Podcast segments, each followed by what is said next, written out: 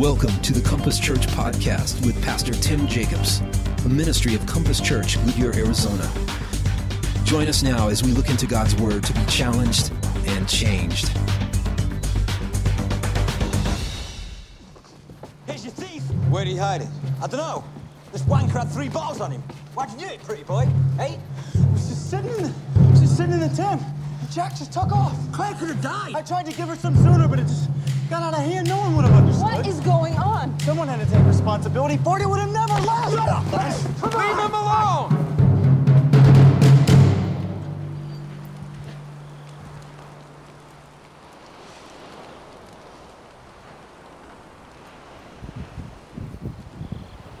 It's been six days. We're all still waiting. Waiting for someone to one of come. those things. It's like But what if they don't?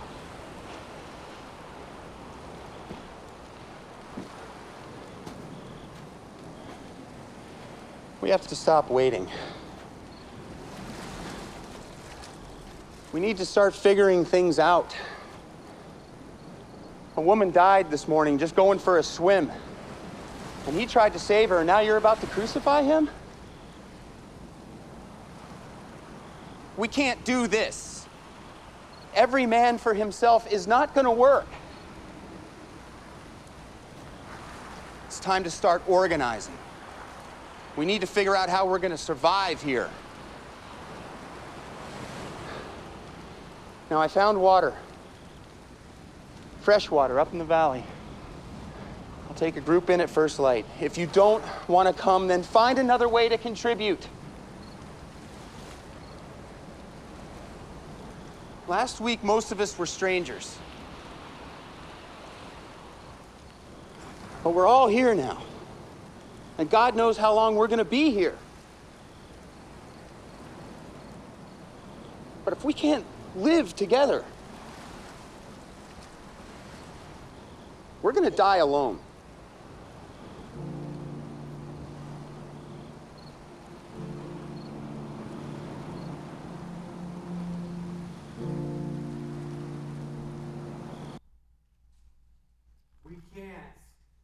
Together, we're going to die alone. That from the great TV show Lost. Remember Lost? I love Lost. I don't know what happened in the end. I'm still confused about that. Did they die at the very beginning?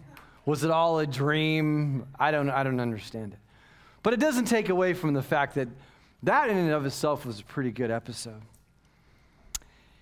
These strangers who their plane crashed on a tropical island. And if we don't live together, we're going to die alone. If you have a Bible, open it to Second Corinthians chapter 13 verse 11 in your app or whatever you got.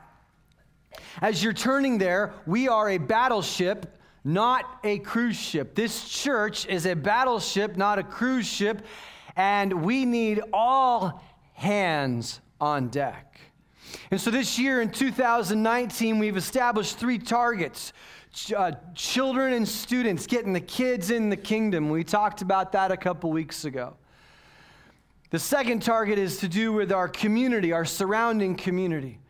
And it was so great. Last week, you know, we had Dallas Henderson from Christian Family Care out here, and he told me at the end of the second service, he was so excited. He said, We had more people from this church sign up to show interest in mentorship and in um, potentially going down the road of l- learning about foster and adoption. More people responded to what he challenged us with in that interview and what we talked about in the sermon. More people signed up from here than of any other church that he's ever done a presentation to. Isn't that awesome? Yeah. And as a competitive guy, that does my heart well. But, but, and he says, Tim, he says, you know, not that your church is like super small, but I've gone to some much larger churches. I'm like, yeah, whatever. Um, but, but he goes, but they still at those, they, even at those large churches, they didn't have the response that you guys had. And what it tells me is that you guys get it, right? You see that all hands need to be on deck and you're, you're willing to say, I want to step in and do something about the foster care crisis that we have here in our city. And so the last then the last target is connection. And that's going to be the one we're going to talk about today. In other words, as the video said, if we don't live together, we're going to die alone. And the walls and barriers that are built up between us in our country, in our local communities, and even in our homes, they're not acceptable. And we've got to be people who can do something about this and figure out how we can live and get past and provide solutions to a world that is more divided than ever. At least it feels that way. And it doesn't need to be that way. And we have an opportunity, you have an opportunity to actually be part of the solution. And the reason why is because the Word of God is loaded. It's like preloaded, like we've had this for thousands of years to address this very issue of dealing with breaking down barriers and building bridges to people who are different from us. In fact, you, you see it, um, you know, it's, it's, it's begun thousands of years ago in Scripture. And so, in our passage today, Paul, in the very last few verses of Corinthians, of his letter to this church in the ancient city of Corinth, he's kind of like giving us a parting shot. So he said all of this stuff, and it's almost like when you're about to get off the phone with somebody, oh, wait, before we hang up, there, there's one more thing I got to tell you. It's really, really important. I don't want you to miss this. And it almost, in a sense, encapsulates, just summarizes so much of what he's talked about. And so in Second Corinthians, this is what he says. He says, Finally, brothers and sisters, rejoice aim for restoration, comfort one another, agree with one another, live in peace. And the God of love and peace will be with you. Now, this is just one of the dozens of what we would call the one another passages in the scripture, most notably in the New Testament passages that say things like bear one another's burdens, carry the weight of your brother or sister, even if that weight is self inflicted. Pray for each other. Be on each other's minds, like carry that emotional weight. Love one another. And there's this idea that we weren't meant to be alone. And part of the reason that is true is because we're made in the image of God, and God has never been alone. Even before the angels or the universe or anything, He's always existed as the Father, Son, and the Holy Spirit. Now that kind of breaks my brain, but the alternative is more difficult to believe that God has been like us, lonely, playing chess by Himself for all of eternity until He decided to make somebody. No, God at His core, is love and the loving relationship of the Father and the Son and the Holy Spirit. We are not like God in that sense. However, He has made us in His image, and we are made for one another. And so, the idea is that we're not to be alone. And he starts off by saying, then aim for restoration together. And that word is interesting because obviously restoration assumes that there's been past brokenness assumes that there's been something that we used to work but now is in disrepair. You know, one of the major themes of all of Christianity has been the breaking down of walls and the building of bridges.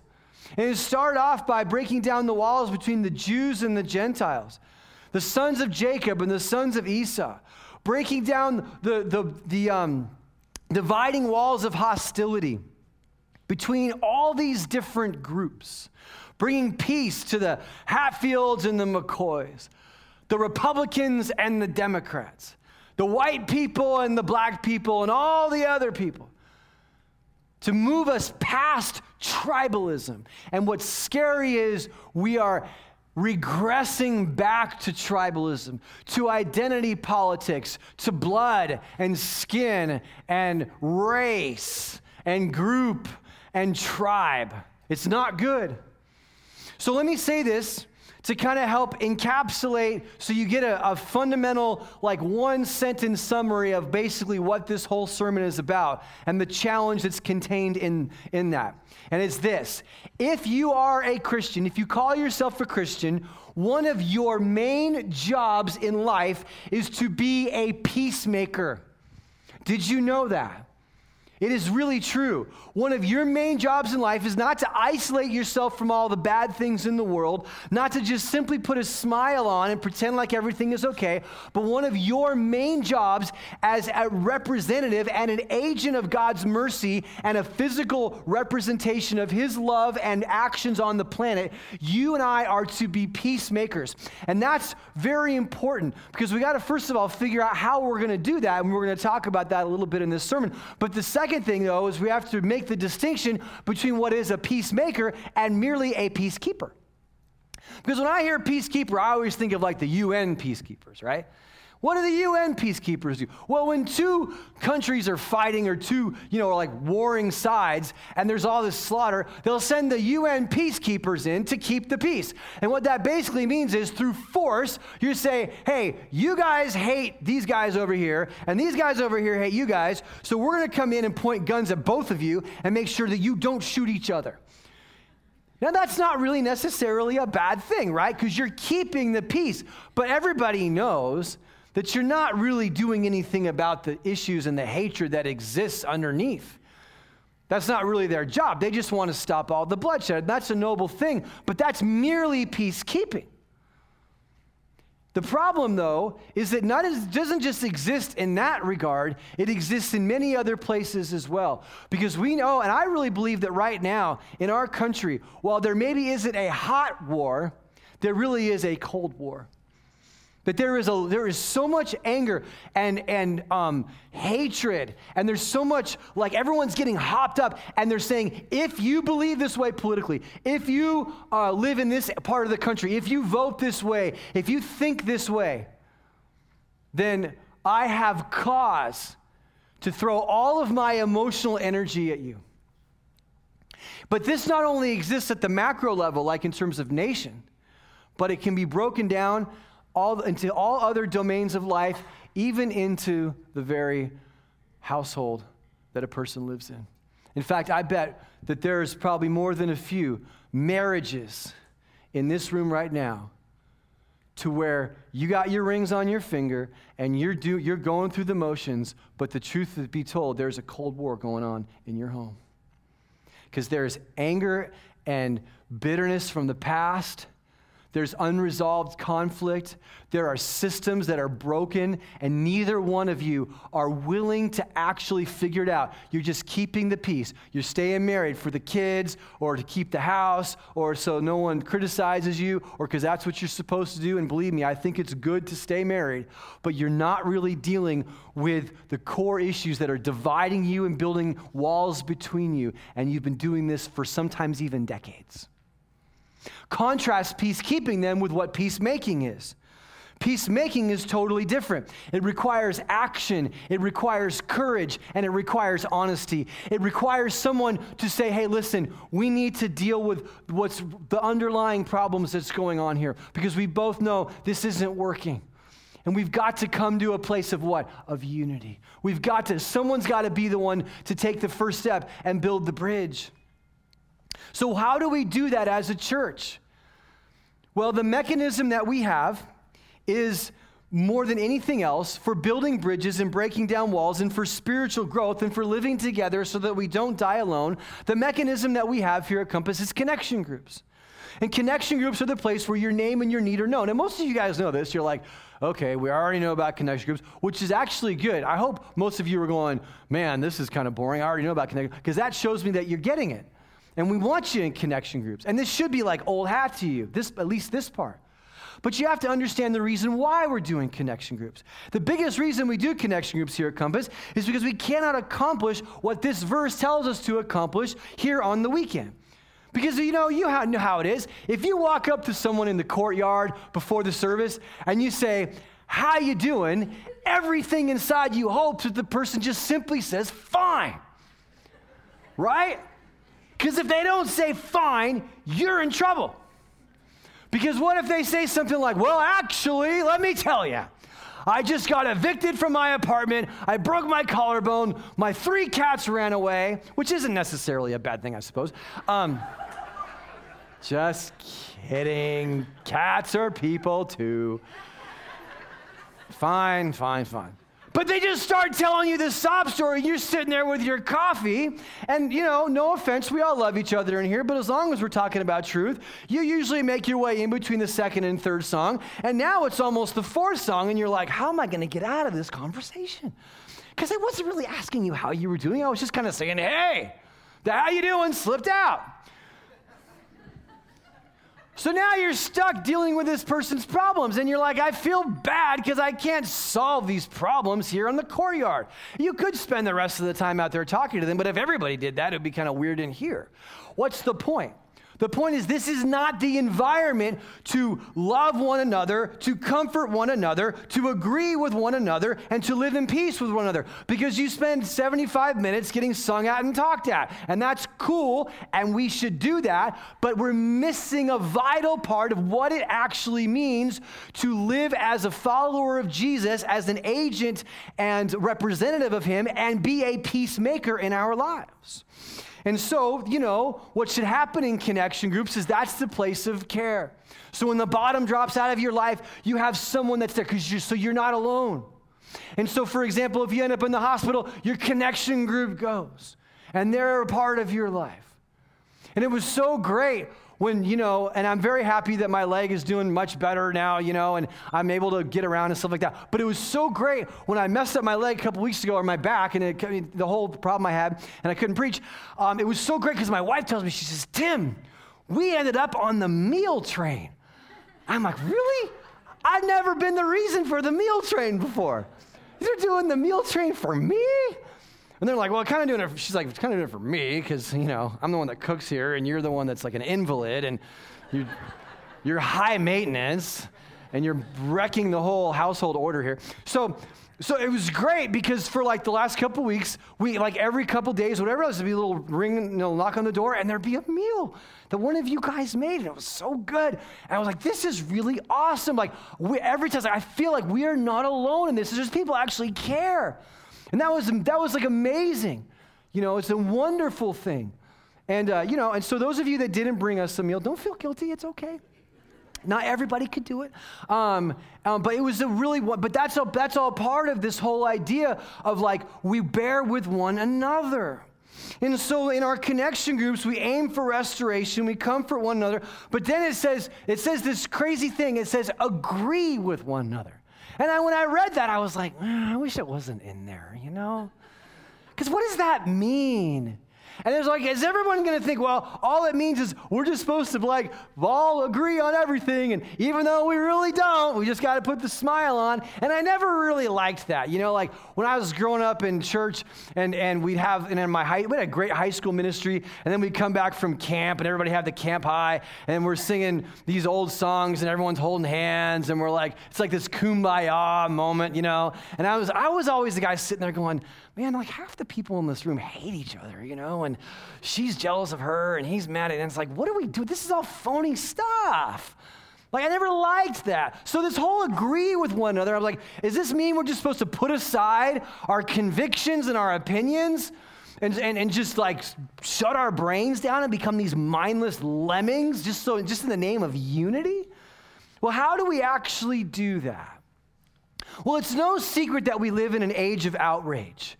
Everyone is angry all the time, and they feel morally justified to tell everyone how upset they are. And it's almost like the more angrier you are, the more you are right, right? Well, I'm right because I'm so mad. And the louder I scream, the better my argument. And that's the way that it is. Oh, you're outraged. You must be right.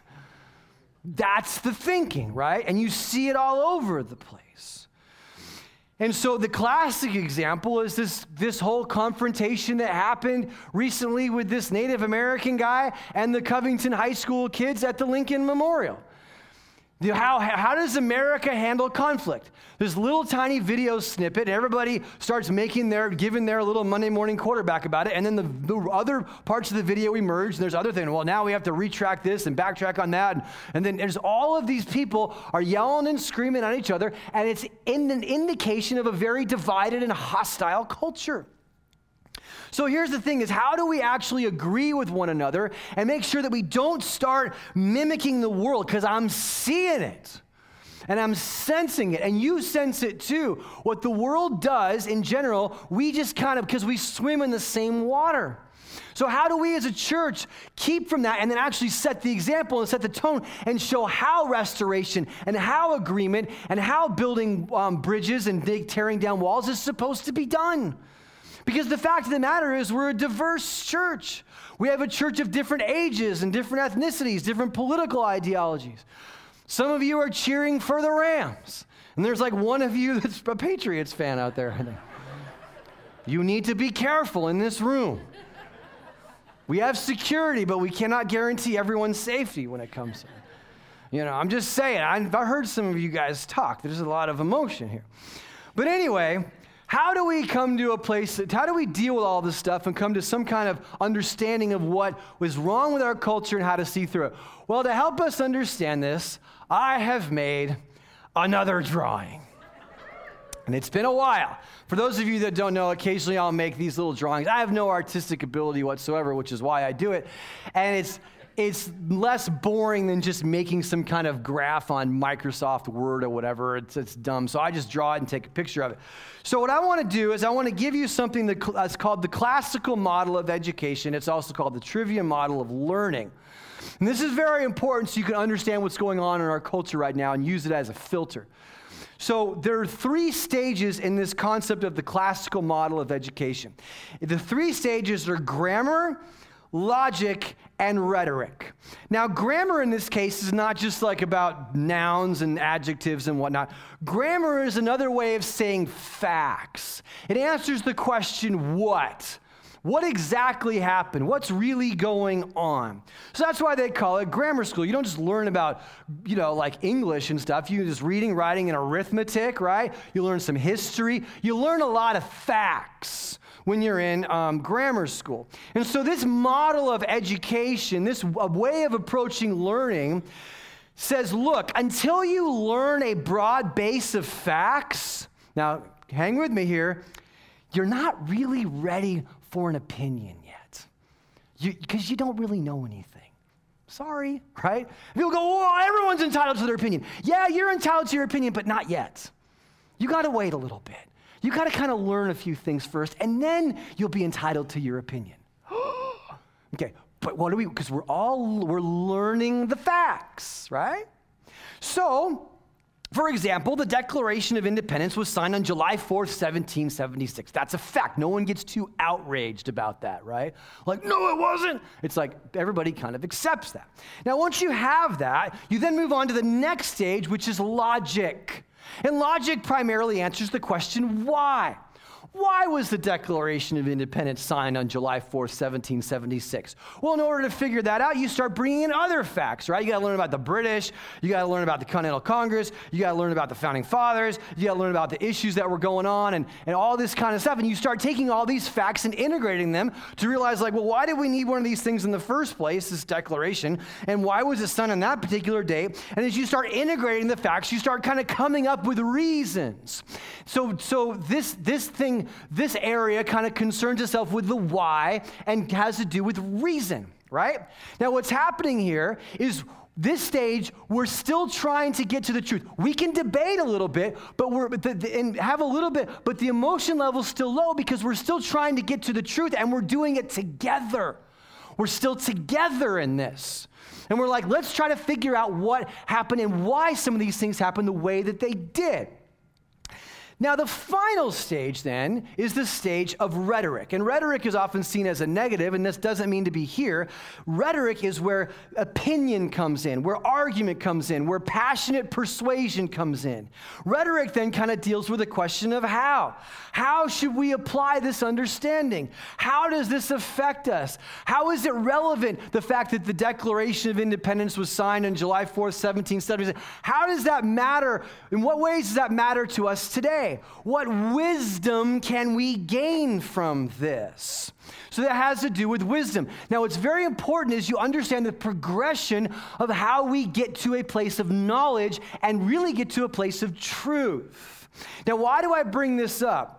Because in the world of social media and protests and Thanksgiving dinners, and quite frankly, in the world of the media right now, everyone starts with rhetoric.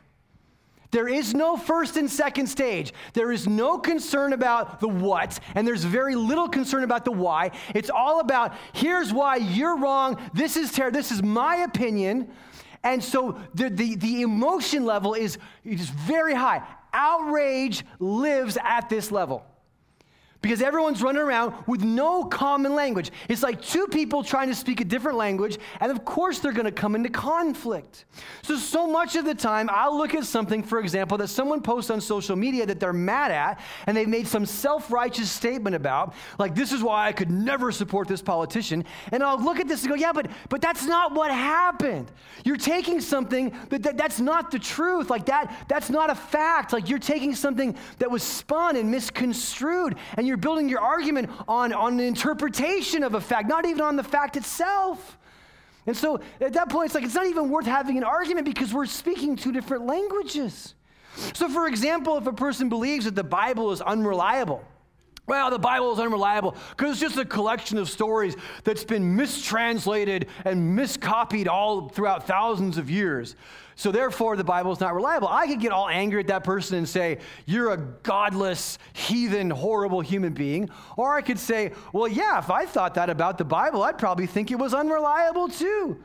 But the fact is, you don't know what the facts are. You don't know, you've probably never taken a class on how the Bible was transmitted down from generation to generation, how it came to be, and the care that the Hebrew scribes and everybody else took to take to making sure there wasn't a mistake. And, and you, there's books written on this, there's classes you could take. You could spend years of your life studying this to get down to what actually happened, and then you might have a different conclusion. So rather than getting all angry, it's like, well, this person just doesn't know the facts. So the better way to approach them is say, hey, listen, I get it, but why don't we do this? What if we, would you be willing to spend some time actually hearing about how this happened? And if they say, no, I don't care, well, then you know what you're dealing with. But if you're going, well, no, actually, I am interested in that, now you have what's called constructive dialogue or conversation. Now, what's so important about this is that we have to step back and understand why this is happening now, why we sense all of this rage.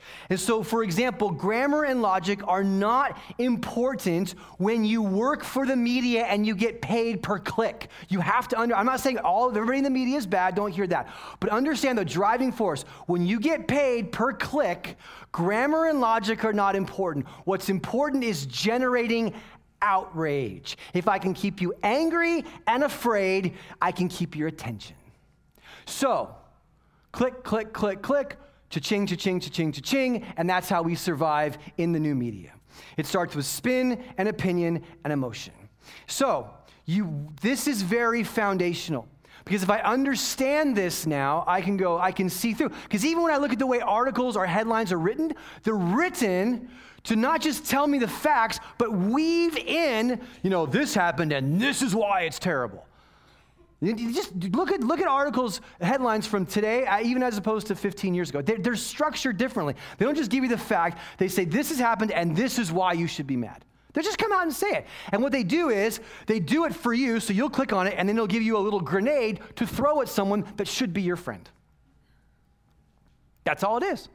And that's what happens. So, this gives me a framework. Now, that being said, another way to look at this, and let me carry this one step further, another way to look at this model is like this as a triangle. And so truth is becomes in the center. Because when we actually apply this and say, listen, let's look at actually what happened. Before we get all mad at each other, let's see what happened first. Then let's integrate the facts together to see why it happened. And then we'll to figure out why it's important and what we should do about it, right? So all of those things what point to the center, which is what? Truth. And so here's the important thing, guys. When we talk about how do we come to agreement, how do we um, come to unity? How do we actually get to that place where we see eye to eye? Are you ready for this? It's when we see truth together. Truth unifies. When two people see the same truth, they're bonded. It's true.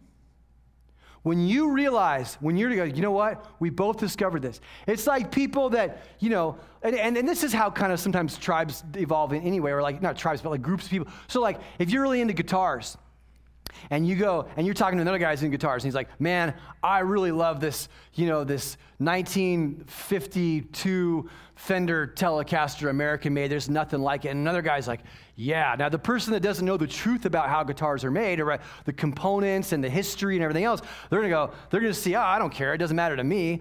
Um, but the people that really know like about the history and what went into it and how the wood ages and whatever else when, when the more truth that is known, the more agreement. There's like, yeah, we both see tremendous value, and there's a shared sense of truth, and there's unity that comes in. Like, I respect you, I understand you. We still may have differences about the peripheral things or how we play or whatever else, the type of music we like, but we both agree this is an amazing instrument for these reasons. And that brings unity and peace between people. Truth always brings unity. Now, again, let me carry this one step further because I was, I was typing, like, this is pretty cool. And then I really nerded out on this next point, okay? So if you'll grant me the ability to nerd out for a minute, I looked at this model and went, hmm, and I started thinking about this.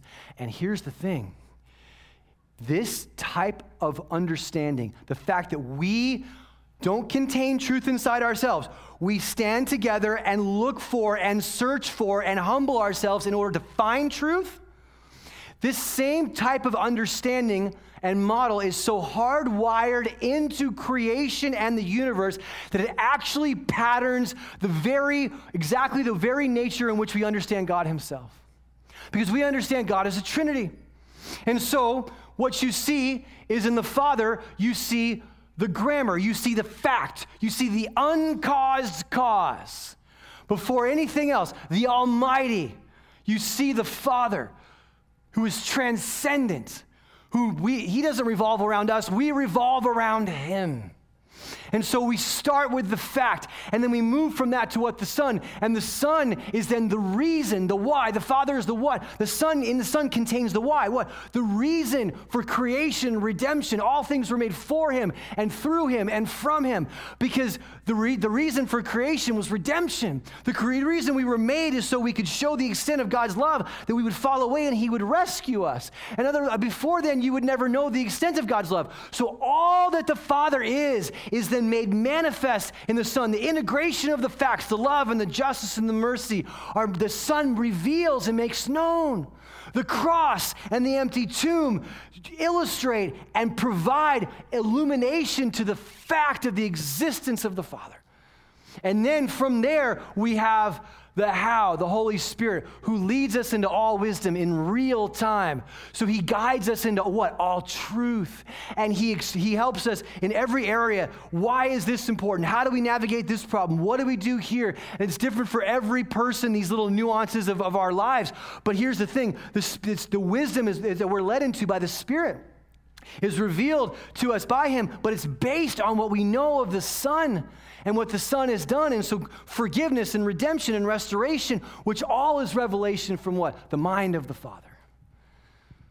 And all of them, the three persons, they're not the same. The Father is not the Son, not the Holy Spirit, but three persons in one God.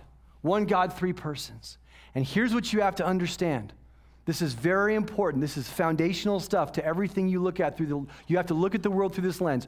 When you remove God, the same people who remove God and say there's no God are typically the same people who remove truth.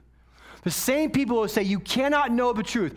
Absolute truth is unknowable. You can't know, I can't know. Who knows what's true? Are the same people that say you can't know God. And so what happens is if you tell me that I can't know what's true, that there is no truth outside of me, then guess what? I become the container of truth. You become the container of truth. There is no truth to look for, and now it's just me against you, baby. It's my truth against your truth, and might makes right in that situation. Because if, I'm, if I elect myself to be the king, then you are not. And I will throw everything I can at you because I am king and you're not. And my truth is what's true. And to hell with you. That's, and, and so if you want to know why it feels like our society is downward spiraling, spiraling into outrage and anger and confusion, and rock throwing, it is because we have created a society who questions the existence of truth at the same time that questions the existence of God. And so you have no facts to talk about, you have no logic to discern the facts from. It's all rhetoric, it's all opinion, it's all my judgment. And who are you? So, we need to do better than that. We need to see it for what it is and not get all hopped up and ramped up like, we, this is the state of the world. We act differently.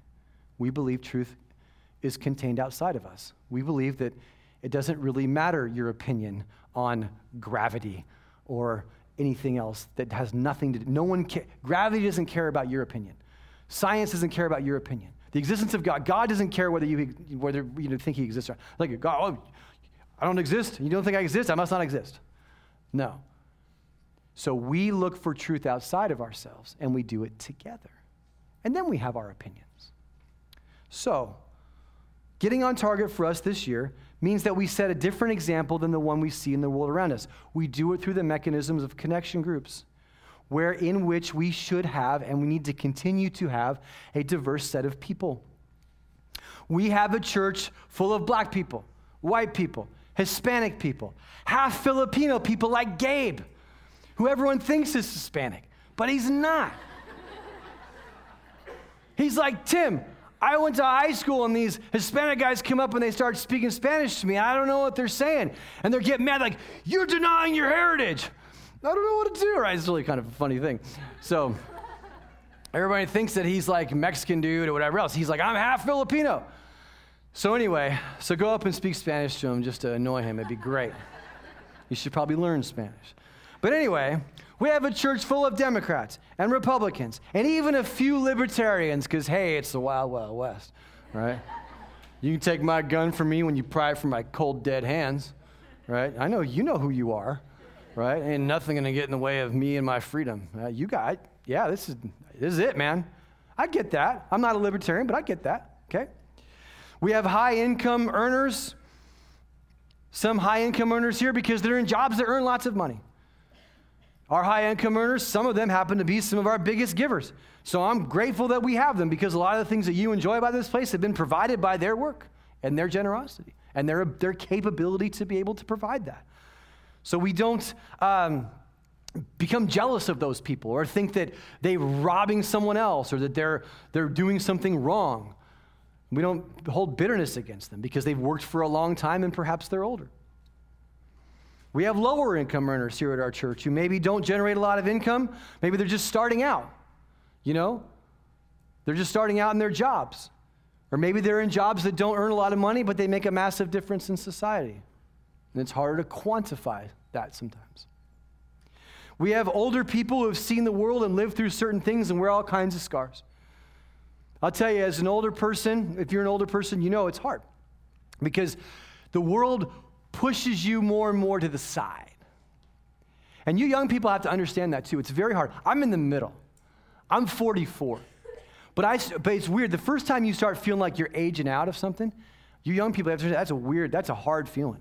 Like I, I saw this pastor's conference one time. I was like, this is a pastor's conference for under 40 pastors. I'm like, your mama's under 40. under 40? What's up with that, man? So I get, I can lift more than you guys. It's not true, but I just like to say that stuff. Okay, but, but it's hard.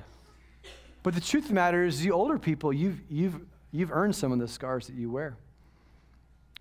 And, and, and yet, you older people have to remember don't fall into the temptation of just locking yourself away from the world and giving up and thinking that your opinions or your, you don't have, it doesn't matter. But I'll tell you something, we got a lot of young people in here who don't have a father figure in their life, don't have a mother figure in their life. We have young couples who are trying to figure out how to be married and raise a kid in this crazy, ridiculous society, and they have no one above them to build into their lives, no one that's sane. Their parents are either gone or dead or crazy or whatever. And I had people come to me last night and say, Tim, you're exactly right. That's our situation. A young couple. And they said, Our parents are, are they're, they're, we have to help them. And we don't know what we're doing. And how great would it be for if we could do a better job here at Compass Church of taking our older people who have time and experience and connecting them with some of our younger people just to love and listen and say, hey, how are you doing? And the younger people, rather than being suspicious of old people because they don't know how to text very well or whatever, or their Facebook page sucks, right? Well, they must not know anything, right? At the same time, we got to be you older people to, have to be caring about our younger people. Because, yeah, they know a lot about technology, man. My kids are born with an iPhone in their hands, basically, right? I mean, if I have a technology question, I go to them. They should bill us like 100 bucks an hour. It's crazy. But here's the thing it's harder now.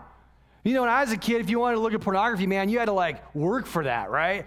You had to like, you know, go f- look at the raid your, your buddy's dad's mailbox or whatever, and you had to go like down to the convenience store and whatever, and it was behind the little, you know, you, you, you had to work for it, right? You're like, how do you know all that stuff?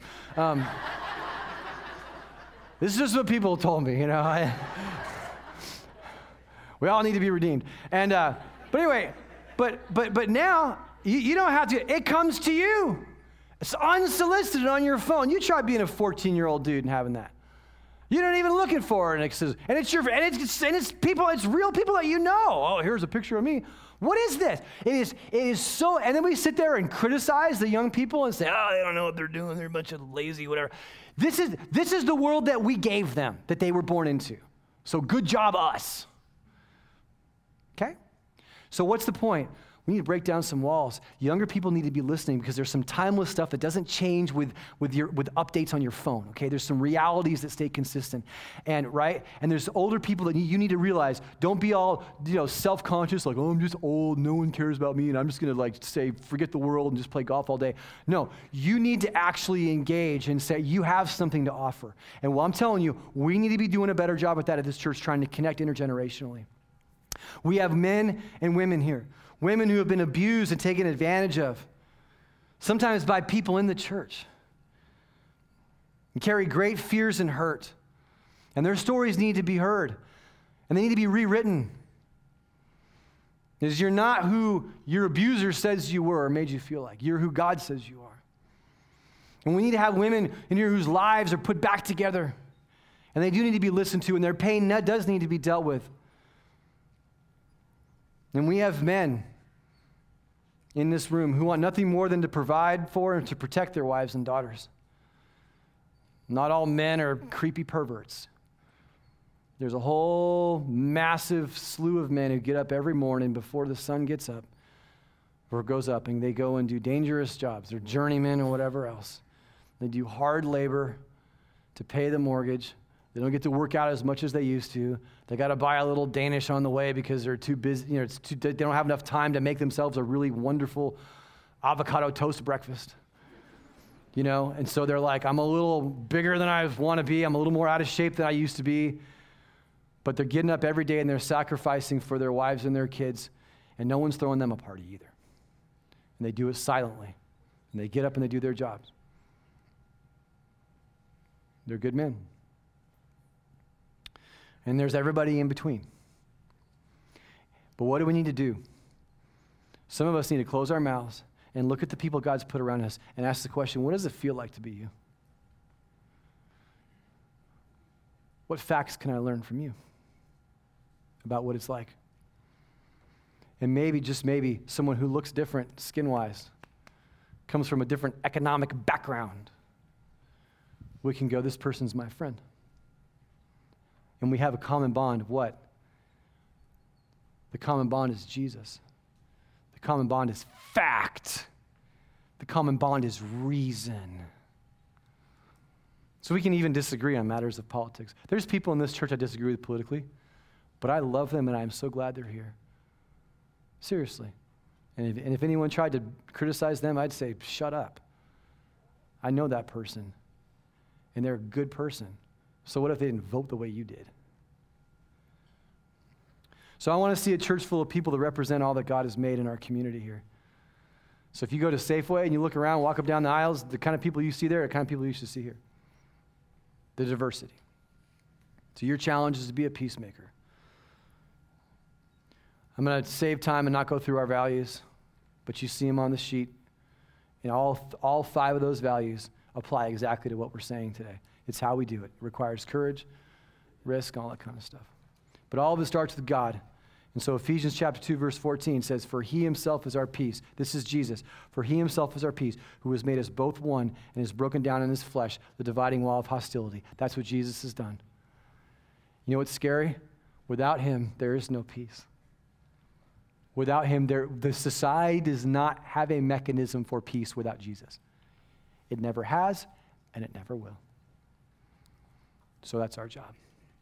That's our third initiative connection with each other, embracing one another, being there for one another, and then teaching the world how it's done, because the world is pretty dumb right now.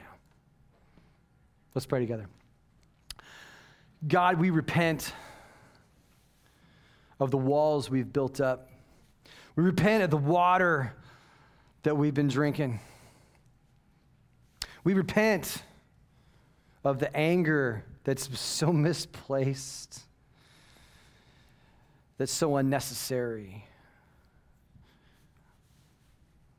We repent of the prejudgments we make of those who are different from us. And we ask that you would allow this church to be a beacon of hope, an array of light, to show people who truly are blinded to how you have engineered the world and to the love and truth that you have displayed. To show them how it's done. There may be some in here today, God, who for the first time, after they've been exposed to hearing of your love and looking at the hole, the gaping wounds in their own life, say, you know what, I believe. I believe, Jesus, you need to be my peace. So today, I'm taking a step towards you. Today, I'm asking you to be the one who forgives my sins. Today, I'm asking you to help me be a peacemaker because you have made peace with me. God, teach us.